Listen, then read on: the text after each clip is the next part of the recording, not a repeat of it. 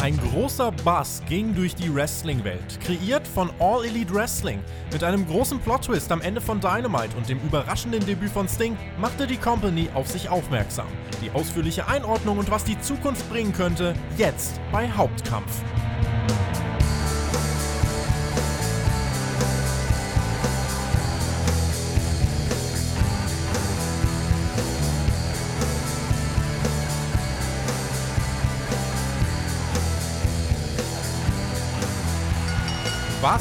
Für eine Woche. Ich bin froh, mittlerweile dann doch mal ein bisschen Schlaf bekommen zu haben. Alles redet über AEW. Zumindest im Internet lag der Fokus darauf. Wir beleuchten die Geschehnisse heute intensiv und bringen euch auf den neuesten Stand. Details zur Verpflichtung von Sting, der Kooperation von AEW und Impact und da bietet es sich doch an, jemanden zu begrüßen, der für unsere Newsredaktion arbeitet. Jill schreibt und recherchiert für die Newsausgaben auf unserem News-Channel und für spotfight.de. Podcast-Erfahrung hat er auch, hat lange an der Seite von unserem guten 5-Sterne-Chris gepodcastet und heute ist er hier bei Hauptkampf, feiert sein Debüt. Ich freue mich sehr, dass er da ist. Einen wunderschönen guten Tag. Ja, hallo Tobi, hallo liebe Zuschauer. Ähm, ich freue mich heute mal hier dabei sein zu dürfen. Nach so einer ereignisreichen Woche mit dir ein bisschen über Wrestling zu quatschen. Ähm, ja, einige von euch kennen mich vielleicht äh, auch schon. Ich habe ja lange mit dem Chris auch zusammen gepodcastet und wie du auch erwähnt hast, bin ja jetzt bei Spotfight als Skripter schon aktiv und freue mich heute auch mal hier bei einem Podcast dabei zu sein. Und was für ein Podcast. Es ist eine große Ausgabe und auch ein großes Interesse. Zum ersten Mal seit den ersten Ausgaben von Dynamite war auch bei uns auf dem äh, Podcast-Channel das Interesse an der Dynamite Review größer als für alle anderen Reviews, größer als Raw, SmackDown, zeitweise sogar größer als für die Survivor Series und ich bin extrem gespannt, wie sich das in den kommenden Wochen entwickeln wird. Äh, wie hast du die Woche erlebt und äh, diese große Geschichte in dieser Woche? Da kam man ja am Donnerstag eigentlich gar nicht mehr drum herum, ne? Nee, also ich bin vor allem jemand, der ähm, ja, eher dazu neigt, sogar NXT zu schauen. Nicht, weil ich NXT direkt besser finde, aber ich einfach ein langjähriger NXT-Fan bin. Und diese Woche war mir aber schon klar, so gut, bei dieser Ausgabe musste zuerst AEW schauen. Und ähm, hatte morgens noch ein bisschen was zu tun, äh, habe die Episode nicht live geschaut. Und mein Handy ist quasi schon explodiert, weil ich gemerkt habe, okay, äh, da muss irgendwas abgegangen sein. Habe dann versucht, so gut es geht, äh, allen Spoilern auszuweichen und das hat sich dann auf jeden Fall gelohnt. Also ähm, eine sehr, sehr ereignisreiche Ausgabe und ja, endlich mal wieder so richtig Bass im Wrestling-Business. Über den werden wir gleich sprechen, das werden wir gleich aufarbeiten. Vorher, out of respect, wollen wir trotzdem noch ganz kurz sprechen über Pat Patterson. Das Themenvoting war klar dominiert von den Geschehnissen rund um AEW. Das Themenvoting und Fragen einreichen ist ja möglich bei uns auf patreon.com slash spotfightpodcast. Dort könnt ihr uns supporten und könnt eben dann auch hier redaktionell äh, teilnehmen an diesem Podcast. An Hauptkampf ist ja ein interaktives Format. Und AEW hat da alles dominiert. Dennoch, finde ich, äh, sollten wir kurz über Pat Patterson sprechen. Werden jetzt ganz am Anfang äh, kurz mal drauf zurückblicken und äh, werden auch gleich noch eine andere Stimme dazu hören. Äh, wer jetzt hier nur eingeschaltet hat für AEW und so weiter, keine Sorge. Das wird gleich noch ausführlich besprochen. Pat Patterson, äh, generell jemand, der ja auch als äh, Erfinder des Rumble-Matches logischerweise eine große, eine große Rolle gespielt hat und als kreatives Mastermind ganz allgemein bekannt ist und auch viel wertgeschätzt wertgeschätzt wird innerhalb der Wrestling-Szene, hat auch eine sehr enge Verbindung zu Vince McMahon und ist wohl auch einer der wenigen gewesen, die Vince auch mal zur Seite genommen haben und gesagt haben, was machst du da eigentlich für ein Bullshit? Und äh, das ja, ist eben immer weniger dann äh, jetzt gekommen äh, oder immer weniger geworden, weil Vince natürlich äh, ja, seine Leute um sich herum sehr weise ausgesucht hat und immer weniger, weniger Leute ihm dann widersprochen haben. Insofern Pat Patterson da auch für die kreative Seite wirklich wichtig auch, was, was wir nicht unter den Tisch fallen lassen wollen, äh, in den frühen 90ern äh, dachte man eigentlich schon, dass seine Karriere vorbei war. Äh, da gab es ja einen Skandal, da hieß es, er soll junge Männer, junge äh, Mitarbeiter, Talente belästigt haben. Er ist ja einer der ersten auch offen als homosexuell geouteten ähm, Wrestler im Wrestling-Business. Also auch Schattenseiten, die in seiner Karriere definitiv vorhanden waren. Und ähm, das gehört auch zum Gesamtbild dazu. Dennoch insgesamt eine strahlende Karriere, gerade auch hinter den Kulissen war sehr, ähm, ja, war, war einfach sehr geschätzt. Es gab bei NXT und jetzt auch bei SmackDown tolle Videopakete und ähm, ich sag's euch trotzdem ganz ehrlich, ich bin jetzt 23 und äh, zu jung, um euch hier minutenlang auszuführen, was für äh, was ich alles mit Pat Patterson verbinde. Ich glaube, das wird dir ähnlich gehen, ne? Ja, genau, da wir ja ungefähr gleich alt sind, äh, geht es mir ähnlich.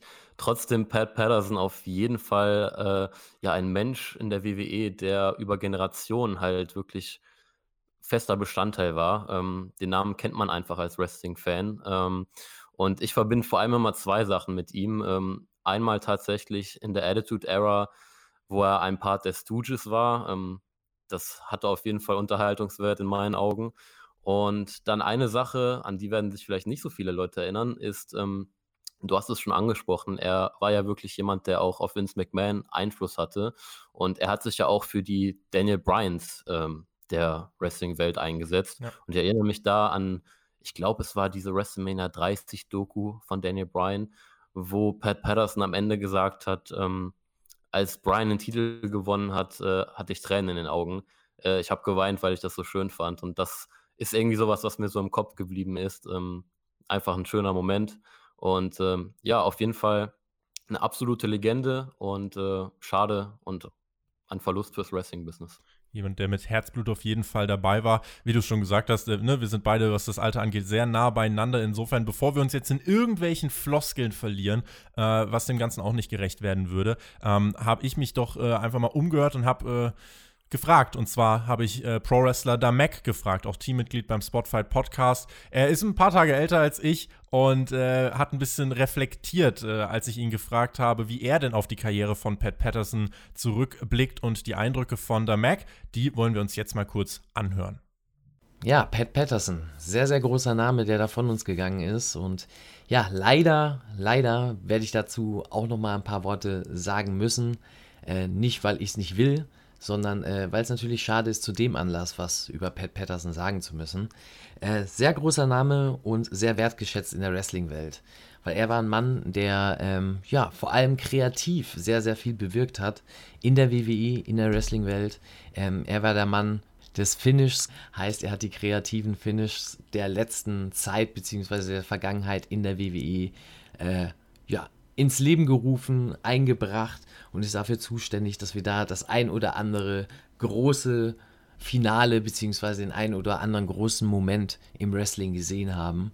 Dem, demnach wurde auch von Vince McMahon sehr, sehr wertgeschätzt und war ein Mann, der auch Vince McMahon sehr nahe stand und Vince McMahon hier und da ja, vielleicht nicht lenken konnte, aber ihm zumindest die Richtung aufzeigen konnte und Vince McMahon ihm wenigstens auch noch zugehört hat.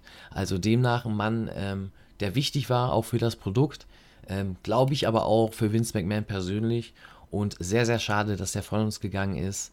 Ähm, aber er wird ja nicht einfach so ins Nichts gehen, sondern eben wie viele andere, die dieses Jahr auch von uns gegangen sind, von den Wrestling-Kollegen beim großen Turnier oben teilnehmen und dort sicherlich auch das ein oder andere bewirken.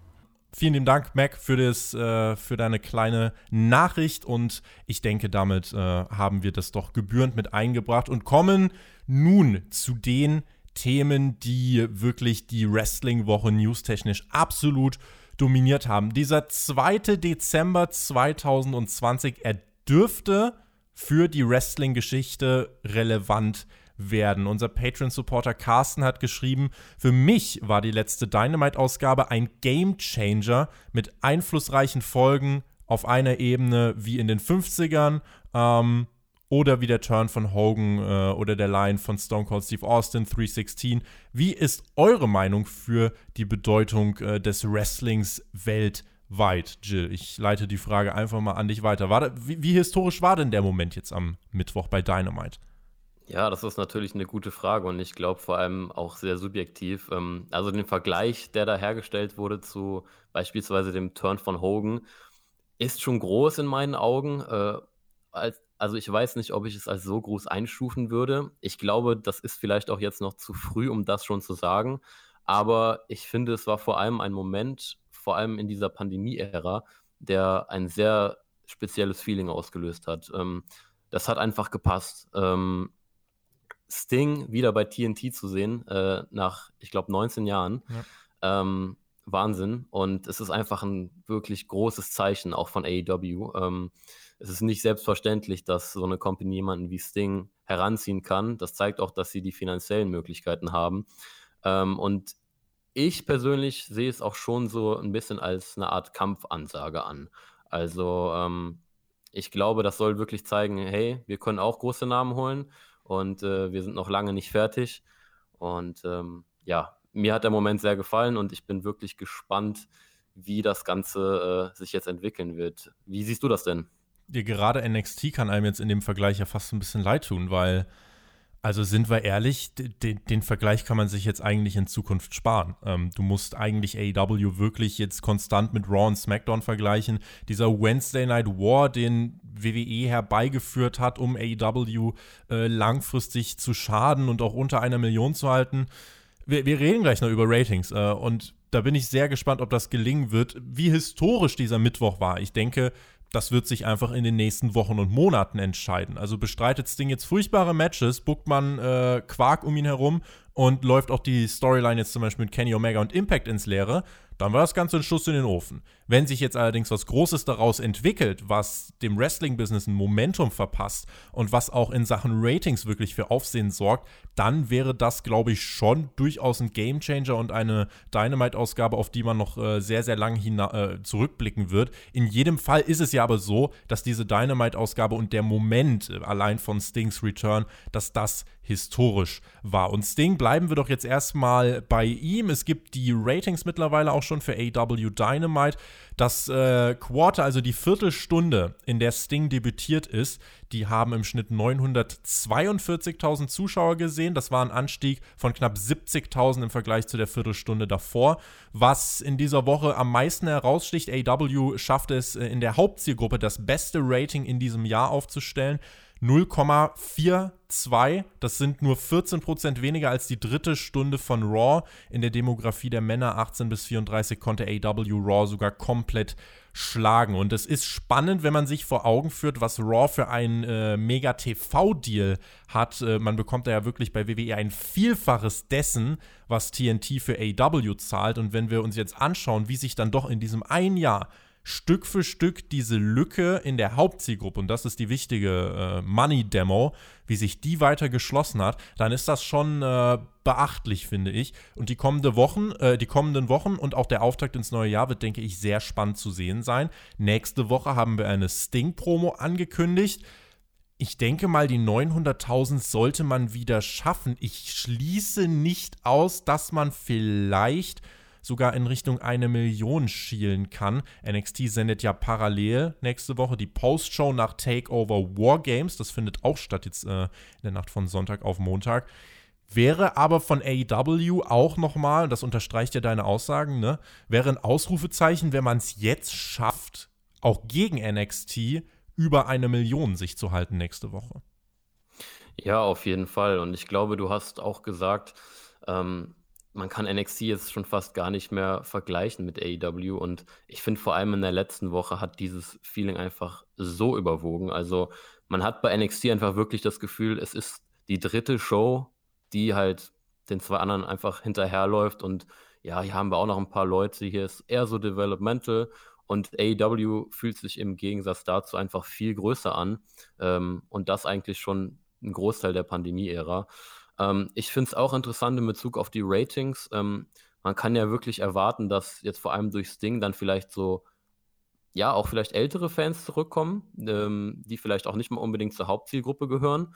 Und dennoch zu sehen, dass diese Hauptzielgruppe dann wirklich auch so einen Schuss bekommen hat, ist, denke ich mal, auch ein sehr positives Zeichen. Ähm, und ich glaube, die nächste Dynamite wird wirklich sehr wichtig, weil wir haben ja oft im Wrestling oder öfters mal große Momente, ähm, aber die großen Momente sind doch oft davon definiert oder werden dadurch definiert, wie das Ganze dann weitergeht. Ja. Von dem her ist es wirklich wichtig, dass der Follow-up dazu jetzt auch gut wird. Und ich glaube, so hot wie diese ganze Thematik aktuell ist, wird sie wahrscheinlich nicht länger sein. Also es wird irgendwann abkühlen ein bisschen, man wird sich dran gewöhnen. Und gerade wenn es so hot ist, muss man halt daraus Kapital schlagen. Und ich glaube, deswegen wird AW sich nächste Woche auch wieder Mühe geben. Und ich glaube, deswegen kann man auch, wie du gesagt hast, durchaus mit sehr hohen Einschaltquoten rechnen. Weil du gerade die Hauptzielgruppe angesprochen hast, natürlich äh, greift man damit auch die äh, Demografien an, äh, jetzt über 50. Ähm, was natürlich aber auch, was man nicht vernachlässigen darf, die jungen WCW-Fans von damals, die sind vielleicht jetzt so in ihren späten 30ern, vielleicht Anfang der 40er, das würde da noch mit dazu zählen. Ähm, wäre dann zwar immer noch jünger als jetzt äh, zum Beispiel das WWE-Publikum, aber was dann auch zur Wahrheit dazugehört, äh, mit Sting wirst du jetzt keine äh, 16-Jährigen dazu gewinnen. Ich denke, das ist klar. Andererseits, und das ist ja das Ziel, denke ich mal, von AEW, ähm, wenn du jetzt Sting in so eine Geschichte steckst mit Darby Allen oder so, wir kommen da gleich noch dazu, dann hast du ja, dann deckst du ja mehrere Sachen ab. Den Jungen, die sich mit Darby Allen identifizieren, bringst du die Legende Sting nahe. Den Älteren, die sich mit Sting identifizieren, bringst du Darby Allen nahe. Und das ist dann eine Win-Win-Situation. Das ist eine Herausforderung, weil das ist nicht mal eben mir nichts, dir, nicht, äh, dir nichts erzählt. Aber ich traue AEW das zu. Ich habe in der äh, Dynamite Review schon darüber gesprochen, wie ich den Moment da erlebt habe. Ich habe es ja live geschaut und äh, habe wirklich, als ich das auf meinem Bildschirm gesehen habe, ich habe das Schreiben eingestellt, mein Mund war auf und ich habe an diesem Tag auch nicht mehr geschlafen. Also man könnte meinen, wenn man die Nacht durchmacht, Podcast aufnimmt und so weiter, ist man irgendwann fertig. Äh, ich war auch müde, aber ich konnte nicht schlafen und habe dann wirklich äh, noch ein ganzes Stück gebraucht an dem Tag. Und diese Wirkung, ne, du hast kein Wort gesprochen bei dem Debüt von Sting im Ring, sondern einfach diese, dieser Stare-Down mit den verschiedenen Legenden, wie die Generationen abgegangen werden. Von Arn Anderson zu Dustin, zu Cody, zu Darby allein das ist so nonverbal ausdrucksstark und auch generell das Visual mit dem Schnee und so weiter toll umgesetzt. Plus keine Ankündigung, kein Spoiler, nichts nach außen gedrungen und diese großen Überraschungsmomente sind einfach, ja, welche, an die man sich umso länger erinnern wird. Auch online das Ding millionenfach geklickt. Äh, das ist ja wirklich eine, eine, große, große Sache gewesen. Und wir haben jetzt äh, ein paar Details zu Sting, zu seinem Vertrag. Und er hat einen mehrjährigen Vollzeitvertrag unterschrieben. Insofern, äh, ja, sofort auch die Frage, die dann kam: Ja, als was denn? Als Wrestler? Was soll das? Bei WWE wird das ja immer kritisiert. Jetzt macht AEW einfach dasselbe. Ich habe mal die äh, Meldung vom Donnerstag auf unserer Website nochmal herausgesucht. Die besagt, dass keine Matches für Sting geplant seien, es aber durchaus zu physischen Auseinandersetzungen kommen könnte. Diese will AEW allerdings so sicher wie möglich durchführen. Sting soll regelmäßig bei Dynamite auftreten und der Fokus liege wohl primär darauf, neue Fans zu gewinnen und ihnen junge Talente wie Darby Allen vorzustellen und diese over zu bringen. Innerhalb weniger Stunden wurde das Debüt von Sting online millionenfach geklickt. Es hieß weiterhin, dass nur sehr wenige Mitarbeiter bei AW vom Debüt gewusst haben sollen. So wollte man unbedingt einen großen Überraschungsmoment kreieren und das hat ja auch funktioniert. Wenn du das so hörst, ähm, freust du dich darauf oder hast du Zuversicht? Empfindest du Zuversicht jetzt für die Zukunft? Oder sagst du, na, AW kann da jetzt auch mehr falsch machen als richtig vielleicht? Also ich glaube, es ist auf jeden Fall nicht so einfach, wie man das jetzt vermuten könnte. Allerdings muss ich sagen, da AEW generell relativ schlau mit ihren Talenten umgeht, würde ich mal behaupten, äh, glaube ich, dass sie auch hier durchaus wissen, dass sie jetzt nicht zehn Matches aus Ding rausholen sollten und ihn nicht regelmäßig in den Ring stellen müssen. Also ich bin definitiv der Meinung, ähm, von mir aus muss das Ding gar nicht wresteln, äh, aber er könnte auf jeden Fall ein, zwei äh, ja, größere Matches vielleicht worken. Das muss dann aber auch mit Leuten sein, wo er sich sicher fühlt, die, wo man auch weiß, okay, ähm, das kann was werden und gleichzeitig muss man aber auch schauen, dass man ein Ziel damit erreicht, wie zum Beispiel das bei einem Darby Allen der Fall wäre. Also Sting gegen Chris Jericho würde ich jetzt ehrlich gesagt nicht sehen wollen. Äh, wenn, wenn ich mir überlege, Sting ist mittlerweile 61, 62 ich glaube, das Einzige, was ich akzeptieren könnte, ist vielleicht ein Cinematic-Match, aber wirklich ein, ein richtiger, äh, ein richtiges One-on-One -on -One im Ring, das würde ich nicht sehen wollen. Von mir aus, wenn du unbedingt willst, so ein Six-Man-Tag-Team-Match, wo er am Ende ja. äh, den Scorpion Deathlock oder so zeigt, aber selbst das, bin ich ganz ehrlich, brauche ich eigentlich gar nicht. Darauf wollte ich hinaus. Also, ähm, was mir direkt in den Kopf gekommen ist, war, wenn sie ihn wirklich wresteln lassen wollen, dann bitte sowas la Undertaker bei Extreme Rules, ich glaube letztes Jahr mit Roman Reigns war es, wo er einfach nur da steht, er macht seinen Hot Tag, zeigt seine drei, vier Moves und gut ist so. Ähm, und die anderen können den Rest machen, die können das Match wirklich ausmachen. Ähm, aber ja, ich, ich brauche ihn eigentlich auch nicht als Wrestler zu sehen. Ich finde so eine Mentorrolle, ähm, das hast du, glaube ich, auch schon auf Twitter diese Woche angesprochen, halt vor allem auch in Bezug auf Darby Allen, da, das, das passt einfach. Dieser Stairdown hat mich auch wirklich äh, sehr gecatcht. Äh, einfach diese Ähnlichkeiten auch mit dem Facepaint, so da ist, glaube ich, sehr viel Potenzial. Ähm, ich finde es auch interessant in Bezug auf Cody und Dustin, weil da ja auch durchaus ein bisschen Geschichte ist. Den kannte ja auch Dusty Rhodes, The American Dream. Ich glaube, da kann man auch eine gute Story erzählen.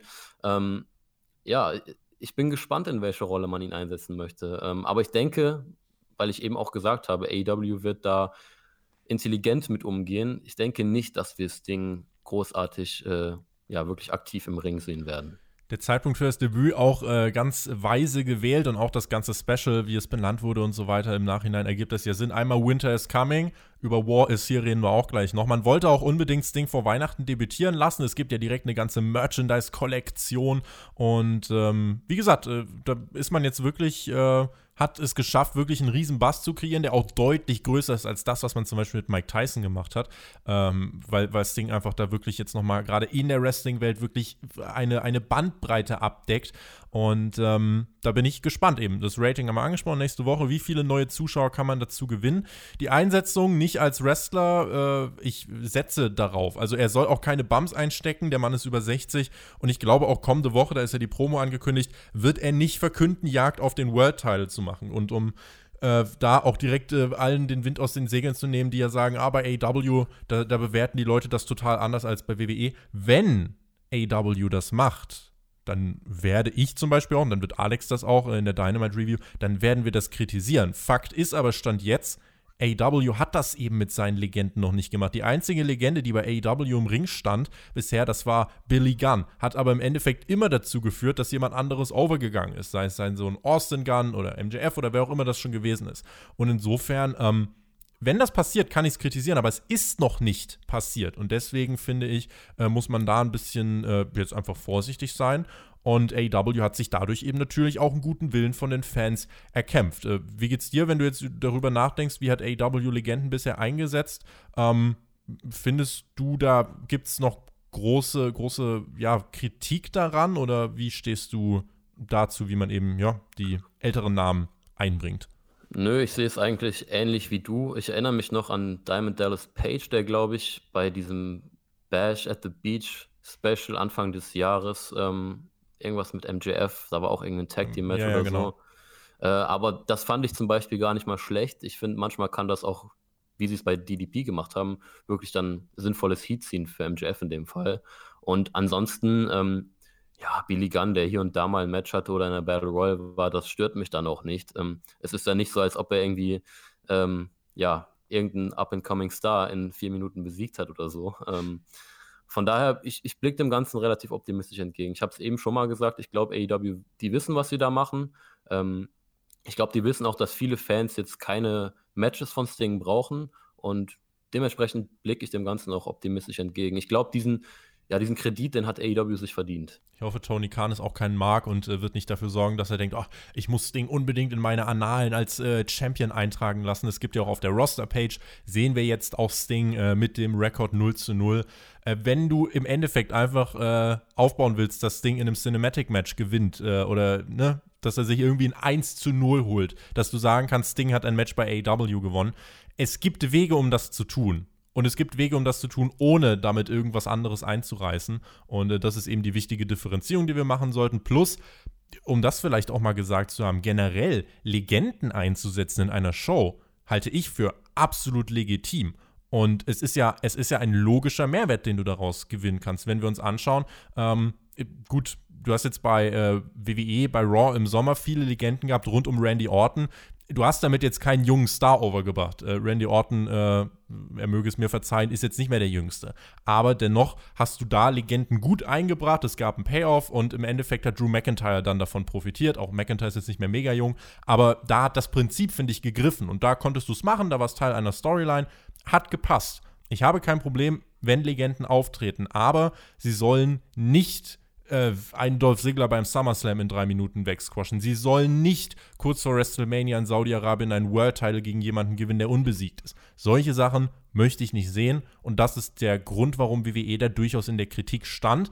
Legenden einsetzen, okay, aber die Art und Weise, wie man sie einsetzt, das ist eben die, die Sache. Und wir haben jetzt auch gerade schon gesagt, Sting als Manager von Darby Allen, ganz richtig, ich habe es unter der Woche schon gesagt, Sting als regelmäßige On-Air-Persönlichkeit, als Mentor von Darby, stell es dir einfach mal vor, wie die beiden wirklich irgendwie auf einer Traverse oben sitzen. Es ergibt ja jetzt auch total Sinn, dass Darby Allen in den letzten Wochen allein oben im Daily's Place saß. Das ist ja äh, im Nachhinein, das ist ja immer das Schöne. Je mehr Dominosteine fallen, umso größer wird das Gesamtbild, was sich ergibt. Und das ist ja bei AW gerade der Fall. Darby saß wochenlang oben allein im Daily's Place. Vielleicht sitzt er jetzt bald mit Sting da oben. Das sind einfach Sachen, die so unfassbar cool wirken können und von denen Darby Allen so massiv profitieren kann, dass äh, ja, es total äh, logisch ist, dass AEW darauf zurückgreift und ähm, Sting auch, was haben wir, wir haben ja auch schon gesehen jetzt bei Dynamite, er muss, wenn er physische Interaktion hat, er muss ja keine Bumps nehmen, er soll ja auch keine Bumps nehmen, deswegen bin ich beim Match auch äh, skeptisch. Ähm, aber der Typ hat einen Baseballschläger. Der braucht gar nicht wresteln. Der kann mit seinem Baseballschläger zwei, drei Heels verkloppen. Das reicht ja total. Und damit wäre ich, ähm, ja, damit wäre ich im Endeffekt auch total zufrieden. Ja, auf jeden Fall. Ähm, was ich interessant fand, was du angesprochen hast, ist dieses, ähm, ja, dieses Vorausblicken auf das, was passiert, ohne dass man es wirklich gecheckt hat. Also Darby Allen, der da oben saß, man hat ja nicht, klar hat man irgendwo diese Assoziation vielleicht zu Sting gehabt, dass man auch denkt, ja, das hat ein bisschen was davon, aber man also bei mir hat es nicht irgendwie Klick gemacht, so, oh, wir sehen bald Sting, Sting wird bald auftauchen. Und genau das ist mir auch in Bezug auf unser zweites Thema noch aufgefallen, ähm, bei Don Callis, ähm, hm. der ja auch schon Wochen vorher mal da war, aber man hat halt nicht irgendwie das kommen sehen, was passiert. Also wirklich sehr, sehr clever. So diese kleinen Seeds geplantet, wenn man das so sagen kann. Oh, die, unsere, unsere ähm, Englischhasser werden dich jetzt wieder, äh, werden dich jetzt lynchen. Die Samen oh. gepflanzt, oh. sagen wir es ja, so. Äh, die Samen gepflanzt, genau.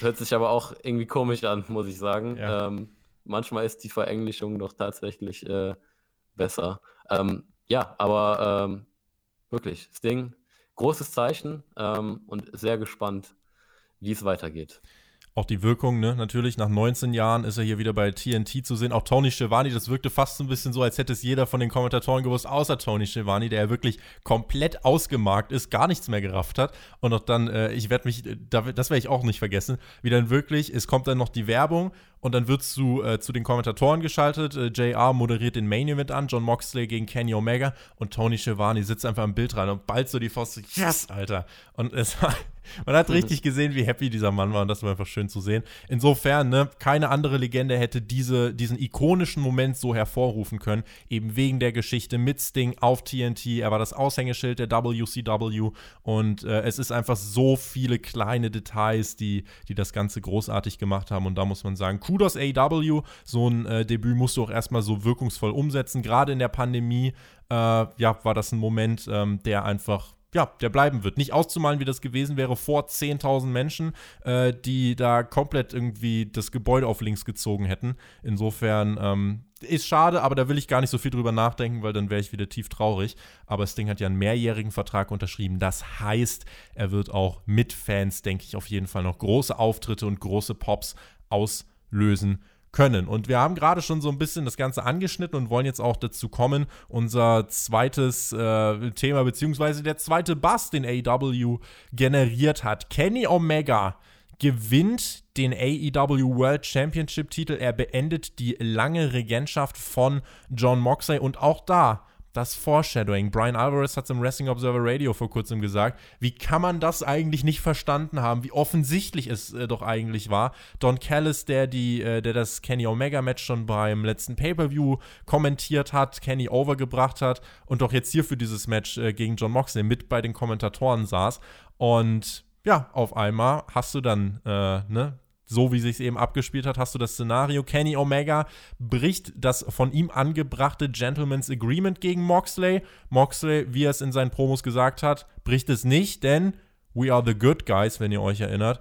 Und Kenny Omega flüchtet dann mit Don Callis, der EVP von Impact, flüchtet mit dem AEW World Champion und meint ganz am Ende von Dynamite, ihr müsst am Dienstag bei Impact einschalten.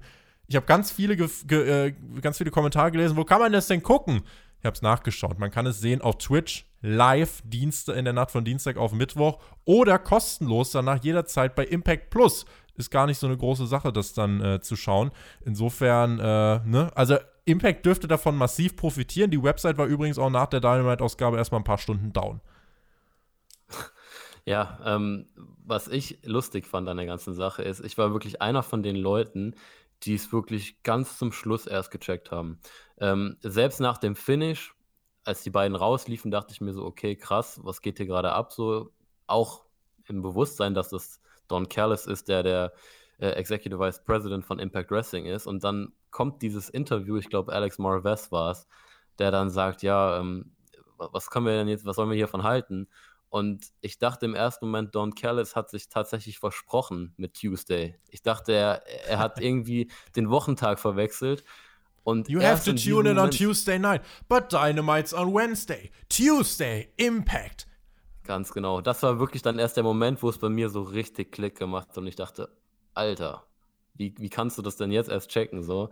ähm, aber ich glaube, das, das sagt auch was darüber aus, wie gut das Ganze umgesetzt war. Ähm, eine Sache, die ich direkt mal sagen möchte zu, der, zu dem ganzen Ding ist, ich bin so dankbar für dieses Finish, weil ich finde, Kenny Omega braucht das so sehr. Ähm, ich bin großer Omega-Fan, verfolge den schon seit Jahren, auch bei New Japan. Und ich finde, äh, seitdem AW eigentlich da ist, ja, ich sage nicht, dass er abgebaut hat oder dass er irgendwie nicht mehr ganz derselbe ist, aber, aber irgendwie doch schon. Irgendwie war er nicht mehr der Omega, den wir vorher kannten im letzten Jahr oder in den letzten anderthalb Jahren. Und ich habe das Gefühl, jetzt, diese letzten Wochen und dieser Turn jetzt hier mit der ganzen Story, könnte dazu führen, dass wir endlich wieder den Omega kriegen. Ich glaube, den die meisten von uns wirklich äh, ja, geliebt haben. Und das Ganze in einer Storyline, die aktuell so aussieht, als würde man hier einen Company War präsentieren wollen. AEW gegen Impact. Und da gibt es ja natürlich äh, sofort zig Szenarien, die einem jetzt in den, in den Kopf schießen könnten. Also als mögliche Storylines könntest du jetzt äh, bis Revolution, Ende Februar, könntest du jetzt erzählen, dass es die ganze Zeit äh, ja, äh, Invasionen gibt. Und dann hast du bei AEW Revolution eine komplette Card von Impact gegen AEW. Und ich lehne mich jetzt mal aus dem Fenster. Das Ding wäre um ein Vielfaches wertvoller als die Survivor Series von Raw gegen SmackDown. Du kannst Storylines verknüpfen. Du kannst jetzt sagen, okay, John Moxley ist sauer, will äh, Kenny Omega in die Finger kriegen, aber Omega schickt jetzt jemanden wie Sammy Callahan zu Dynamite, weil er sagt, Junge, besieg den erstmal und dann gucken wir mal, wie es aussieht. Und insofern äh, kannst es 100.000 Möglichkeiten. Und was wir trotzdem festhalten müssen, der Mehrwert im Moment liegt bei Impact. Und es hat trotzdem auch mehr Wert für Impact-Wrestler, wenn die jetzt bei Dynamite auftreten können, als für Dynamite-Wrestler bei Impact aufzutreten. Was einfach damit zusammenhängt, dass natürlich die Zuschauerzahlen nochmal ganz andere sind. Auch wenn die jetzt steigen werden, äh, Impact sehen ein paar hunderttausend Zuschauer, ist nicht allzu viel, ähm, auch deutlich weniger als NXT. Ähm, wenn, wenn Impact da jetzt irgendwie noch ein bisschen was dazu gewinnt, okay, aber trotzdem wird der Mehrwert darin liegen, letzten Endes Impact-Talente bei Dynamite zu zeigen. Und ich glaube, das ist auch der Grund, warum Tony Khan das zugelassen hat, warum er zulässt, dass, ähm, ja, Don Callis am Ende der vielleicht größten Dynamite-Ausgabe, die es bisher gab, zulässt, dass eine andere Promotion diesen Spot bekommt, weil ich glaube, im Long Term wird das AEW-Produkt davon profitieren. Und wenn das der Plan ist, dann finde ich, haben wir insgesamt eine Win-Win-Situation für Impact, für AW und fürs Pro Wrestling Business. Genau, ich glaube, das ist auch das, worauf AW abzielt. Ich meine, klar bietest du einer anderen Company jetzt mehr, mehr Möglichkeiten, es, es sind mehr Augen auf diese Company, aber auf lange Sicht, überleg doch mal, wenn das Ganze auch deine Show besser macht, dann profitierst du doch genauso davon. Also wenn die Story gut ist, wenn dadurch mehr Leute einschalten, ähm, klar ist das Exposure für Impact und für die Impact Wrestler, aber wenn es deine Show auch besser macht, dann kann es dir doch eigentlich egal sein. So und ich glaube, daneben ist es natürlich auch einfach exciting zu sehen, dass Companies im Wrestling wirklich auch so zusammenarbeiten können, weil das sehen wir ja eigentlich nie in dem Fall. Und das ist auch so ein bisschen das, warum mir der Gefall, äh, der Vergleich zwischen äh, der Invasion von damals und dem Ganzen jetzt nicht so hundertprozentig gefällt, weil wir wussten damals, dass WWE WCW aufgekauft genau. hat. Ja. Und wir hatten auch nicht viele WCW-Wrestler, die wirklich dann auf einmal direkt da waren in der Invasion. Das war ja das große Problem. Viele WWE-Wrestler mussten quasi die Seiten wechseln, damit WCW überhaupt genug äh, ja, Superstars hatte, um anzutreten. Also ähm, die, die Flairs, die Goldbergs, die konnte man ja damals noch gar nicht alle verpflichten. Die waren ja noch unter, unter Contract. Und hier ist es ja eine ganz andere Situation. Ähm, und gerade deshalb, auch weil man nicht genau weiß, was ist jetzt die Vereinbarung zwischen den Companies, was ist der Plan, äh, sehen wir vielleicht auch hier Leute, die von Impact zu AEW rübergehen. Und andersrum, ähm, du hast auch eben zum Beispiel sowas wie Sammy Callihan angesprochen. Sehr interessant, weil da eine Geschichte zu John Moxley ist. Switchblade Conspiracy. Man hat so viele Möglichkeiten, hier Stories zu erzählen. Und ich glaube, das ist halt wirklich das, was das meiste äh, Excitement und die meiste Spannung hier mit reinbringt. Es ist auf eine gewisse Art und Weise einfach einzigartig. Und was auch äh, spannend war, ähm, es kamen Leute auf mich zu, ich habe sogar Instagram-DMs bekommen, haben, haben mich Leute gefragt, äh, Tobi, ja, was passiert denn da jetzt? Du weißt das doch. Also was ist denn, du weißt doch da mehr, was, was kommt denn da jetzt noch? Ähm, in der Regel wissen wir so schon, wohin sich die Sachen entwickeln können. Ähm, hier ist es jetzt so, keiner weiß es. Also niemand weiß, wohin sich diese Storyline entwickeln wird. Das weiß kein Dave Meltzer, das weiß kein Brian Alvarez äh, und ich weiß es dann erst recht nicht. Und insofern ähm, ist es halt, äh, ne, ist das einfach eine Sache, die uns alle, glaube ich, in ihren Band ziehen kann, weil es einfach genau dieses, dieses Knistern ist, dieses Excitement ist. Und ich glaube, einige haben dieses Gefühl schon wieder vergessen, aber Wrestling war früher so. Wrestling hatte früher dieses, was du jetzt auch hier bei Impact und bei äh, AW hast, du musst eigentlich einschalten, weil du nicht weißt, wie es weitergeht. Und klar gibt's, äh, klar, es gibt ein paar Insider, die äh, dir früher oder später schon sagen können, so, ah, okay, in die Richtung wird es gehen und so weiter. Aber trotzdem, um wirklich zu sehen, was passiert, musst du die Sendung einschalten. Und deswegen reden wir auch viel über Ratings und so weiter, weil das im Endeffekt für noch größere TV-Verträge sorgen kann. Und äh, allein jetzt schon muss man sagen, ne, AW absolut am Überperformen, was den TV-Vertrag angeht. Also wenn da in drei, vier Jahren verhandelt wird, dann äh, wird es, glaube ich, nochmal einen ordentlichen Zuschuss geben, weil für TNT ist das jeden Mittwoch äh, ein absolutes Top-Programm. Man ist relativ regelmäßig in den Top 10, teilweise in den Top 5, was die, ähm, ja, was das Kabel Kabel-TV angeht mit diesem Programm. Und damit hat keiner gerechnet. Und AW, auch die Entwicklung, vor einem Jahr hast du die Dark Order, die The Elite kaputt macht. Jetzt hast du ein Jahr später das Debüt von Sting und äh, den Main Event Kenny Omega gegen John Moxley mit diesem krassen Cliffhanger. Und insofern, ähm, ja, muss man sagen, AW hat da eine ganz schöne Entwicklung hingelegt und zielt jetzt darauf ab, das eigene Produkt zu verbessern. Wenn wir auf Impact schauen, gerade was die Frauendivision angeht, gibt es da sehr viele Möglichkeiten, um das AEW-Produkt besser zu machen. Ich finde dort hat sich das äh, Frauenwrestling jetzt auch schon auf jeden Fall gebessert. Das letzte Lowlight, was wir dort hatten, fand ich, war Hikaru Shida gegen Big Swole vor einigen Wochen. Seitdem geht es für mich bergauf. Dieser ganz frische Wind würde, glaube ich, reinkommen, wenn Shida irgendwann wirklich den äh, Women's Title verliert. Und jetzt, wenn wir uns angucken, du hast vielleicht das Women's Roster noch von Impact, was du hier mit reinbringen kannst. Äh, Deonna Purazzo, Tanya äh, Dashwood, äh, Tasha Steele, Sue Young. Viele Möglichkeiten. Und das ist, glaube ich, eben, wie wir es gerade schon gesagt haben, so dieser Kerngedanke, dass AEW profitieren kann, dass Impact profitieren kann und äh, insgesamt, ja, wir auch als Zuschauer ganz einfach dann davon profitieren. Ja, die Women's Division wäre auf jeden Fall sehr wertvoll, weil das ist wirklich ja, der Aspekt bei AEW, der mich wirklich noch gar nicht gecatcht hat. Also, ähm, ich glaube, ich verfolge es auch nicht so komplett, wie du es jetzt zum Beispiel tust, ähm, jede Woche Dynamite. Ähm, aber die Women's Division hat mich bisher auch bei den Pay-Per-Views irgendwie nie so richtig gecatcht. Und ich glaube, du hast gerade die meisten Namen schon genannt. Tessa Blanchard hat man ja auch noch da. Ähm, so, da ja, so halb da. Also sie ist nicht mehr ganz da gab es ja viel, sie hat sich auch viel Heat besorgt und so weiter. Ja. Sie ist, also eigentlich ist sie gerade so auf dem Markt, kann man sagen, aber es, kurioserweise streitet man sich jetzt nicht so komplett um ihre Dienste. Was ja auch irgendwo ein bisschen verständlich ist, aber ähm, ich glaube, das könnte auf jeden Fall gut tun und wir haben es ja auch eben schon ein bisschen gesagt.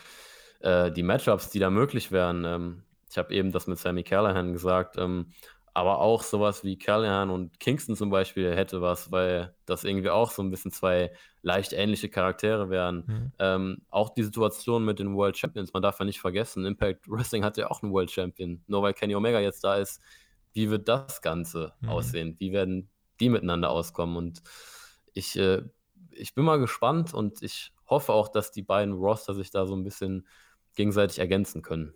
Auch wenn wir so ein bisschen schauen, du hast die, äh, das Singles-Roster angesprochen, Chris Bay, Eddie Edwards, Eric Young, Ken Shamrock, Moose, Rhino, Sammy Callahan, Rich Swan, um da mal ein paar zu nennen. Und auch was die Tag-Team-Szene angeht, da kannst du ja auch, da wurde ja auch kräftig geteased, so von FTR, von den Bucks, äh, Matches gegen die Good Brothers, Carl Anderson, Luke Gallows, äh, The North, Motor City Machine Guns. Also auch da hast du ja Möglichkeiten äh, für viele, die ja äh, Traumpaarungen entsprechen und die selbst, glaube ich, auch einem neuen Publikum einfach, äh, ne, die einen frischen Wind reinbringen können. Weil klar, du guckst jetzt Dynamite und äh, es passieren halt wirklich viele Dinge. Wenn jetzt halt noch mal ein paar neue Gesichter reinkommen, wo man aber äh, weiß, es gibt einige Leute, die sie kennen und die, die sie nicht kennen, werden sie höchstwahrscheinlich danach mögen.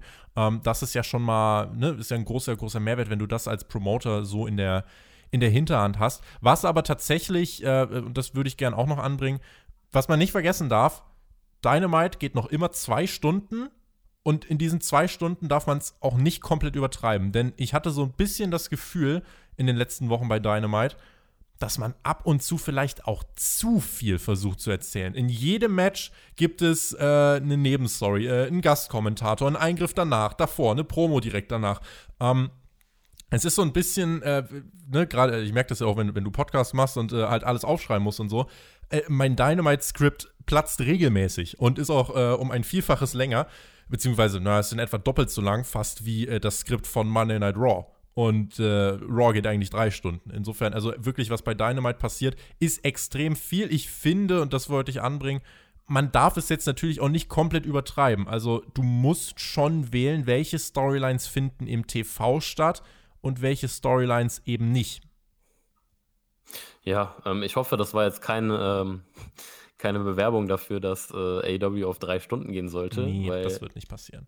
Ich denke, da bist du auch nicht der, wärst du auch nicht der größte. Hat Tony Khan aber auch schon mehrfach bestätigt, drei Stunden ist für sein Produkt zu lang. Was, also was man ja macht, äh, ist jetzt zum Beispiel schon AEW Dark da hast du ja im Moment, also Dark ist ja länger als Raw im Moment ohne Werbung. Bei Dark hast du regelmäßig irgendwie äh, 14 bis 16 Matches oder so. Das ist halt mhm. auf Dauer nicht die Lösung. Deswegen, äh, was ist, also wenn hier die Storyline im Endeffekt ist, äh, da kommt es natürlich auch viel auf Verträge an, TV, äh, TV-Sender, bla bla bla.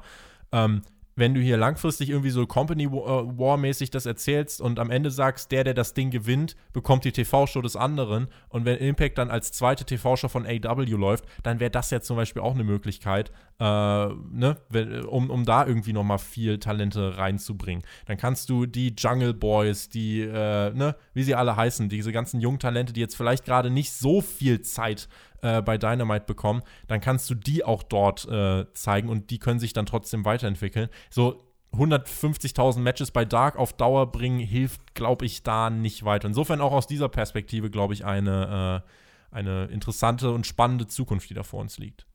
Ja, das wäre auf jeden Fall ein Ansatz, der mir auch gut gefällt. Und du hast eben angesprochen, dass man sich halt manchmal vielleicht auch zu viel Mühe gibt. Also ich finde, man sollte diese Mühe auf jeden Fall schätzen.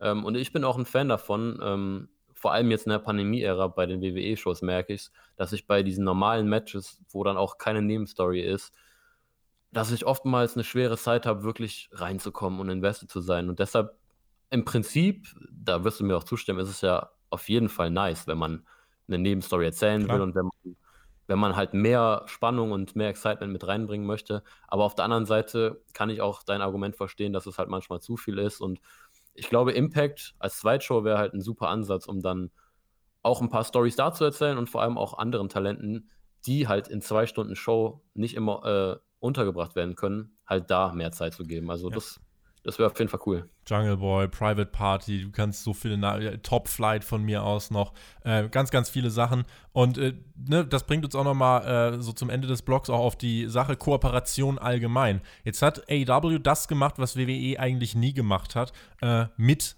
anderen kooperieren. Der Vorteil natürlich davon, Schwächen wettmachen ist möglich, krasse Storylines kreieren ist möglich, aber wie gesagt, du darfst es auch nicht übertreiben. Ne? Und AW darf jetzt auch nicht alles und jeden zu sich lassen. Und am Ende muss man schon in erster Linie als Tony Khan auf sich selbst und das Produkt achten, finde ich.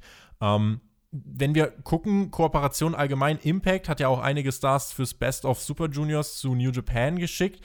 Ähm, die Kooperation zwischen Impact und New Japan war mal stärker als jetzt, aber sie ist definitiv noch vorhanden. Äh, so eine Zusammenarbeit ausgeweitet. Impact, AW und vielleicht dann sogar noch sowas wie New Japan. Äh, für wie realistisch hältst du das? Und gibt es vielleicht sogar weitere Ligen, bei denen du sagst, mit denen sollte AW enger zusammenarbeiten? Also vorstellen könnte ich es mir durchaus, allein schon deswegen, weil bei AEW auch viele Talente sind, die eine Vergangenheit bei New Japan Pro Wrestling haben. Ich bin aber ein bisschen vorsichtig, weil ich das Gefühl habe, wenn es zu viel wird, dann ist es auch zu viel Mischmasch. Und irgendwann ja. denken sich die AEW-Fans dann auch so, ja, hm, wer ist denn jetzt eigentlich noch AEW? Wer ist von woanders? Was sind unsere Stories? Ähm, müssen wir jetzt drei verschiedene Companies gucken, um die Stories nachzuvollziehen? Ja. Ähm, ich glaube, da liegt so ein bisschen die Gefahr. Auf der anderen Seite hat, glaube ich, jeder Wrestling-Fan oder die meisten Wrestling-Fans dann auch den Gedanken so, ja, äh, Naito, äh, Okada, Osprey, ja, gib mir die Matches mit den Leuten von AEW und Impact, so, da hat man natürlich auch Dream-Matches äh, am Start. Ähm, ich könnte im Fall irgendwann zu, einer, zu, einer, zu einem Event kommt, wo vielleicht auch alle drei Parteien dann am Start sind, wo es dann auch Crossover-Matches gibt. Das fände ich auch von der Idee her cool. Aber äh, wirklich auf lange Sicht sowas zu machen, äh, auch mit den Shows dann, äh, das stelle ich mir eher schwierig vor. Ähm, und ich weiß auch gar nicht, wie, wie ähm, ja, optimistisch und wie positiv ich dem Ganzen entgegenblicken würde absolute Zustimmung, was das angeht, weil ähm, ich auch der Meinung bin, du darfst jetzt nicht dann äh, alles mit alles irgendwie reinwerfen, denn zu viele Köche verderben den Brei, es ist nun mal so. Ähm, du solltest lieber dann wirklich irgendwie einmal im Jahr, von mir aus zweimal im Jahr sagen, okay, jetzt ist der große Zeitpunkt, wo eben von mir aus so Survivor Series mäßig äh, zwei oder drei große Companies bei einem AEW Pay-Per-View aufeinandertreffen. Ich finde, AEW sollte halt weiter so die, der, der Schirmherr des Ganzen sein, aber ich habe nichts dagegen, dass AEW der Wrestling-Szene hilft, indem man eben auch andere äh, Promotions eben nicht wegschweigt, sondern äh, es, wenn es sich anbietet, für Storylines aufgreift. Das darf halt aber nicht, äh, das ja, darf nicht alles komplett dominieren. Es darf ein Randaspekt sein, es darf aber nicht alles komplett dominieren. Und wenn du einmal im Jahr dann irgendwie ein großes World-Title-Match aufbauen möchtest von, äh, keine Ahnung, äh, Will Ospreay gegen Kenny Omega, was weiß ich, dann kannst du das ja machen, aber es sollte eben äh, ne, trotzdem bei Dynamite immer noch zum Großteil um Dynamite gehen. Und das ist eben so ein bisschen die, äh, das ist so ein bisschen die Sache. Es gab jetzt von Triple H auch im Media Call for Takeover so die Aussage, ja, WWE ist auch an sich offen für Kooperation. Äh, was passiert, wenn WWE kooperiert in An- und Abführung. Äh, wer das wissen möchte, darf sich gern einmal den äh, Markt in England anschauen, wo die NXT UK-Szene eigentlich das Wrestling-Business in England effektiv zum Stillstand gebracht hat. Insofern, äh, ne, also ich glaube, da geht es einfach darum, dass Vince McMahon am Ende des Tages jemand ist, der ein Monopol aufbauen möchte und äh, deswegen, glaube ich, äh, können wir ausschließen, dass Vince da groß mit irgendwem anders zusammenarbeitet. Die Zusammenarbeit jetzt mit Evolve oder so, die ähm, ist so ein bisschen auszuklammern, finde ich, weil da ja auch also nichts Sagenhaftes passiert und insofern, ähm, ja, ist, ist spannend zu sehen, dass AW hier einfach einen anderen Ansatz wählt, einen anderen Weg geht und das macht, was WWE nicht macht. Dieses, äh, ja, dieses Kooperieren. Aber wie gesagt, trotzdem Vorsicht vor dem bedingungslosen Abfeiern, so hoch man jetzt gerade fliegen mag, man kann auch ganz schnell tief fallen. Das trifft auf das Sting-Thema zu, das trifft aber auch auf dieses Kooperationsthema zu. Man darf es eben nicht übertreiben. Ja, und ich glaube, da schließt sich auch so ein bisschen der Kreis, ähm, was wir auch beide jetzt in dem Podcast hier schon erwähnt haben. Es kommt halt auch einfach darauf an, wie sich das Ganze entwickelt. Was ist da jetzt der Follow-up? Wie will man da rangehen? Und ja, das wird jetzt die spannende Frage in den nächsten Wochen sein. Das, äh, ja, ein paar Möglichkeiten haben wir aufgezählt, wie es jetzt weitergehen könnte. Sind natürlich auch gespannt. Was sind eure Szenarien? Was würdet ihr euch wünschen? Was sind eure Traumpaarungen, wenn es um AEW und um Impact geht? Vielleicht auch um New Japan? Ähm, und wie steht ihr dazu? Sollte AEW die Tore für alle öffnen oder sagt ihr, na, lieber erstmal nicht übertreiben, sondern Schritt für Schritt? Ich bin da sehr gespannt auf das Feedback ähm, und ja, freue mich darauf, das dann in den Kommentaren zu lesen. Und Kommentare gab es auch bei uns auf Patreon. Und zwar haben wir euch natürlich wieder gebeten, Fragen zu stellen. Und äh, Jesus Christus ist eine ganze Menge reingekommen. Deswegen werden wir die Fragen jetzt in der restlichen Zeit dieser Ausgabe abarbeiten und ähm, müssen ein bisschen den, den, sechsten Gang einlegen. Ja, vielleicht den fünften. Aber äh, wir, wir äh, werden damit jetzt mal direkt anfangen. Und zwar hat Hannes gefragt, wie ist äh, die wöchentliche Arbeitsauslastung als Redakteur? Und hast du feste Zeiten, die du, äh, die du zur Recherche nutzt, oder sammelt man eher äh, über den Tag hinweg die Themen? Das ist äh, eine Frage, die äh, wir theoretisch beide beantworten können, die aber jetzt, glaube ich, eher an dich gestellt ist. Ne? Du bist jetzt als Newsredakteur bei uns bei Spotfight aktiv. Äh, wie läuft denn das? Ja, coole Frage erstmal, habe ich jetzt gar nicht mit gerechnet so. Ähm, ja, ich kann ja ein paar Insider-Infos hier ausplappern. Ähm, ja, bei uns ist es ja so, dass wir einen festen Plan haben für die Woche. Jeder hat seine Tage zugeteilt und ähm, ja, dann ist es halt einfach so, man schaut im, oder ich mache es halt so, ich schaue schon am Vorabend, äh, wo ich weiß, okay, du bist morgen dran, schaue ich mir schon so ein paar Sachen an, schreibe mir das Wichtigste raus und am Tag selber mache ich dann nochmal genau dasselbe, überwache quasi so ein bisschen das, was passiert. Man spricht sich dann auch ab und ähm, ja, macht, erstellt dann das Skript und dann haut man das Ganze dann später raus. Dann gibt es einen Sprecher, der liest dieses Skript, der prüft auch nochmal, sollte im Idealfall prüfen, dass das, was da steht, auch äh, halbwegs passt. Äh, schaut nochmal sich die Quellen an, zwei Quellenprinzip, so ein bisschen journalistischer Anspruch, also den habe ich zumindest. Und äh, insofern in meinen Newsausgaben werdet ihr äh, dann auch ja, so qualitativ das Ganze so hochwertig erleben, wie es denn nur möglich ist. Und äh, deswegen, ja, also es ist ein großes Team bei uns, was mittlerweile die Skripte erstellt. Und äh, sobald das Skript steht, gibt es grünes Licht und dann übernimmt der Sprecher, nimmt auf, äh, erstellt das Video dazu, lädt das Ganze hoch, erstellt das Thumbnail etc. Und das ist dann so bei uns die Arbeitsteilung. Kels genau. hat geschrieben, mit Kenny Omega hat AW einen neuen World Champion. Dass er der richtige Mann für den Job ist, steht außer Frage. Was erhofft ihr euch von seinem Titelrun und in welche Richtung sollte sich der Charakter Omega in Zukunft bei AEW entwickeln? Cleaner oder was ganz Neues. Jetzt im Moment ist er eher so ein Corporate äh, Arschloch, kann man sagen. ja, ähm, also ich antworte jetzt einfach mal direkt auf die Frage. Ähm, ich habe es ja eben auch schon ein bisschen ange, angesprochen. Ich fände es halt wirklich cool, wenn er so ein bisschen zurück zu seinem New Japan Charakter geht, also so Bullet Club Anführer 2016. Ähm, und ich glaube, man kann das hier auch ganz gut machen. Ähm, das ist ja auch so ein bisschen vielleicht jetzt Anführer dieser neuen Bewegung mit Impact Wrestling. Ähm, und ich, ich hoffe auch, dass er erstmal hier bleibt, ähm, weil ich glaube, der Charakter wird so einfach interessanter sein.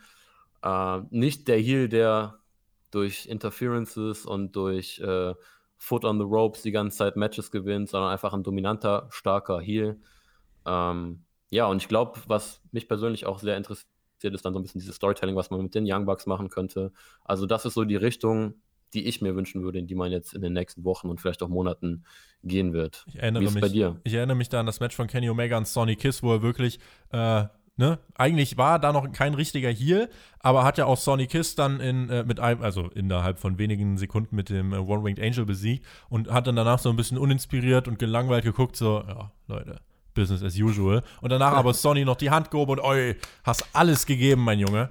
Äh, und da hätte ich Bock drauf, dass Kenny Omega einfach so arrogant wird, aber trotzdem untouchable. Also wirklich ein Top-Heel, der eben äh, auch die Qualitäten hat, der einfach wirklich stark ist, wo du denkst, boah, warum ist der so gut und du möchtest dann irgendwie ein junges Babyface anfeuern, was es dann schafft, ihn äh, zu besiegen, wo du sagst, boah, endlich ist mal jemand besser. Äh, und wenn du das schaffst, dann ähm, ne, hast du eigentlich alles erreicht. Und Kenny Omega wird den Titel jetzt auch einige Monate halten, vielleicht wirklich auch länger als Moxley, vielleicht geht er auf das Jahr zu. Ich glaube, mit dem World Title wird AEW sehr ähm, bedacht umgehen und 2021 kann Indeed das Jahr des Kenny Omega werden. Kers hat uns noch ein bisschen äh, Quickfire-Fragen hinterhergeschossen. Äh, hinterhergeschossen. Die werden wir jetzt auch in äh, aller Kürze beantworten, also wirklich, äh, wenn möglich, in einem Satz. Äh, hauen wir mal raus. Pack, zukünftiger Omega-Gegner aufgrund der Vergangenheit bei AW? Fragezeichen. Möglich, aber ich würde sagen, erstmal äh, würde ich andere Gegner bevorzugen. Zustimmung.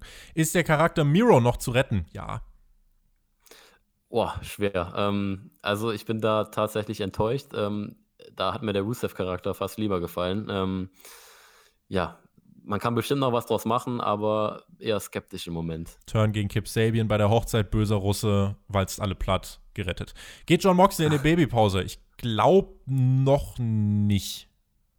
Ich glaube auch noch nicht, aber ich glaube, wenn es dann soweit ist, wird der ja doch eine Weile äh, weg sein. Wobei, wenn ich so drüber nachdenke, nach dem Finish bei Dynamite ist es eigentlich auch möglich, dass er jetzt ein paar Wochen weg ist. Inner Circle Split hat jetzt sich ja schon angedeutet. Nächste Woche gibt es das äh, Segment auch mit Jericho und so weiter. Ich glaube, sie werden sich zusammenreißen, aber natürlich die Storyline ist am Ende des Tages, dass der Inner Circle platzen wird und es wird glorreich. Also für mich auf jeden Fall nicht. Ich brauche den Split noch nicht. Mir gefällt das richtig gut. Ich fand auch die Vegas-Vignetten vor ein paar Wochen wieder super unterhaltsam. Ähm, klar, auf lange Sicht auf jeden Fall, aber für mich aktuell noch zu früh. Nächste Woche noch nicht, aber langfristig. Weitere Titel für die äh, AEW-Shows. Ähm, Trios-Title, ja. Mm, bitte nicht eigentlich. Also ich bin wirklich ein Fan, was Titel angeht. Weniger ist mehr. Ähm, das nervt mich auch bei WWE extrem. Das sind so viele Titel. Ähm, das schraubt die Bedeutung automatisch irgendwo runter.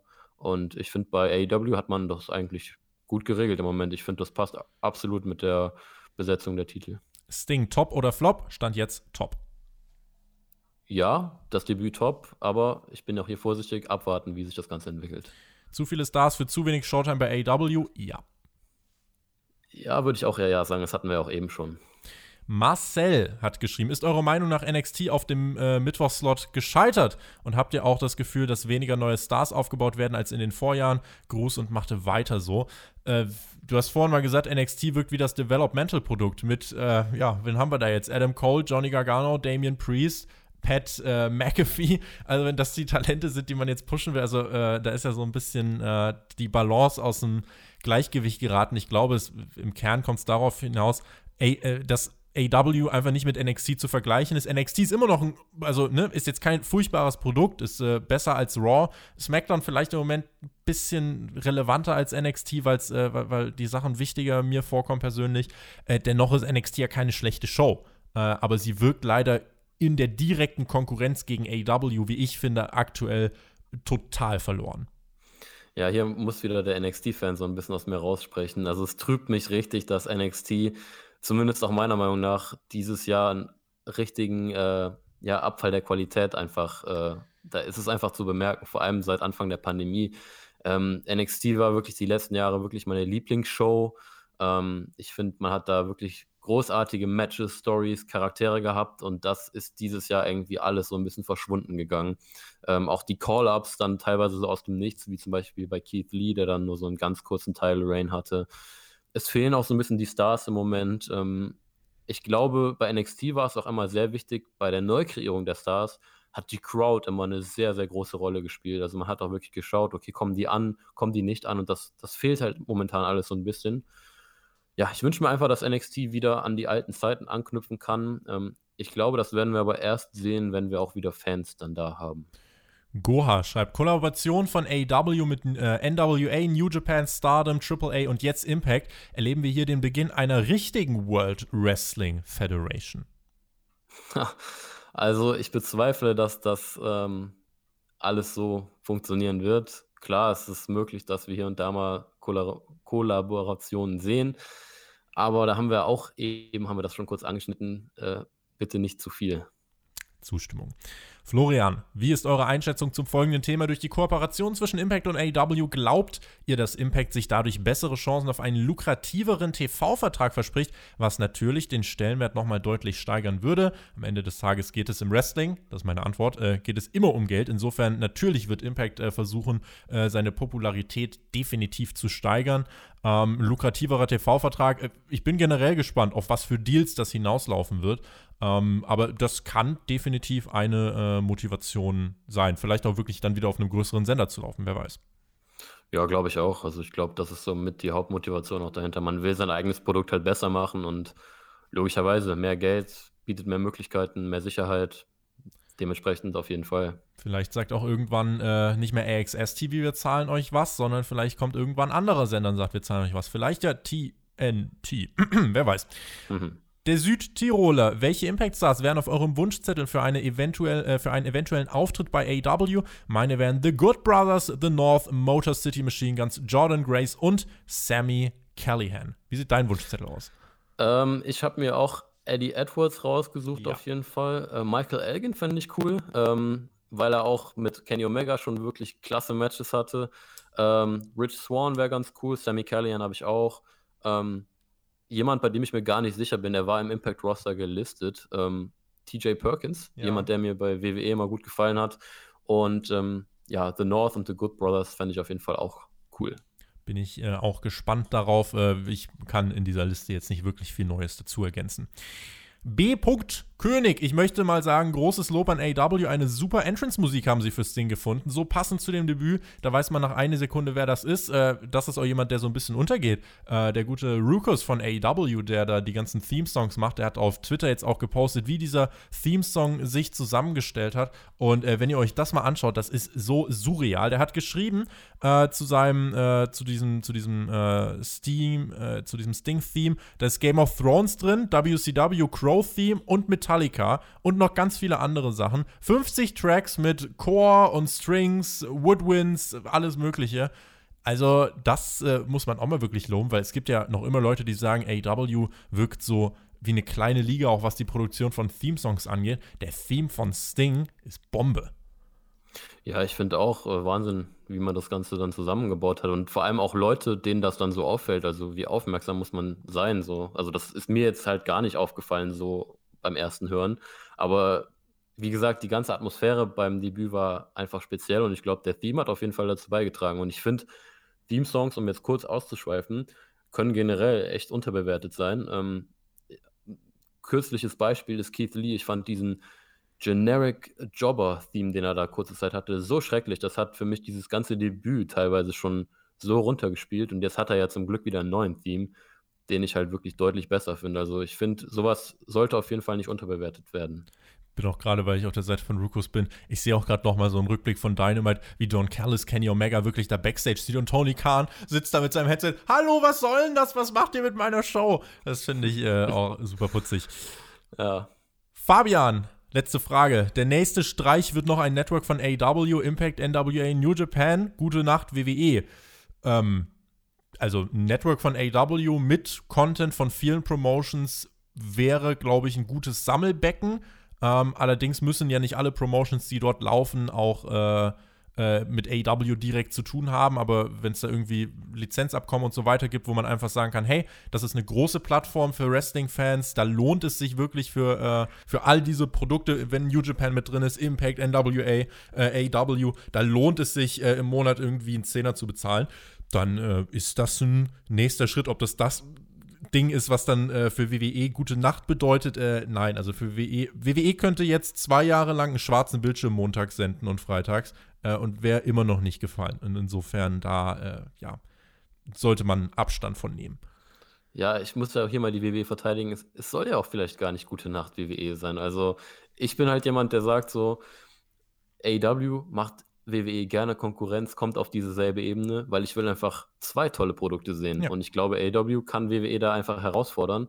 Und ja, wenn halt so ein Network mit den ganzen äh, ja, Details wegen den Verträgen möglich wäre, warum nicht?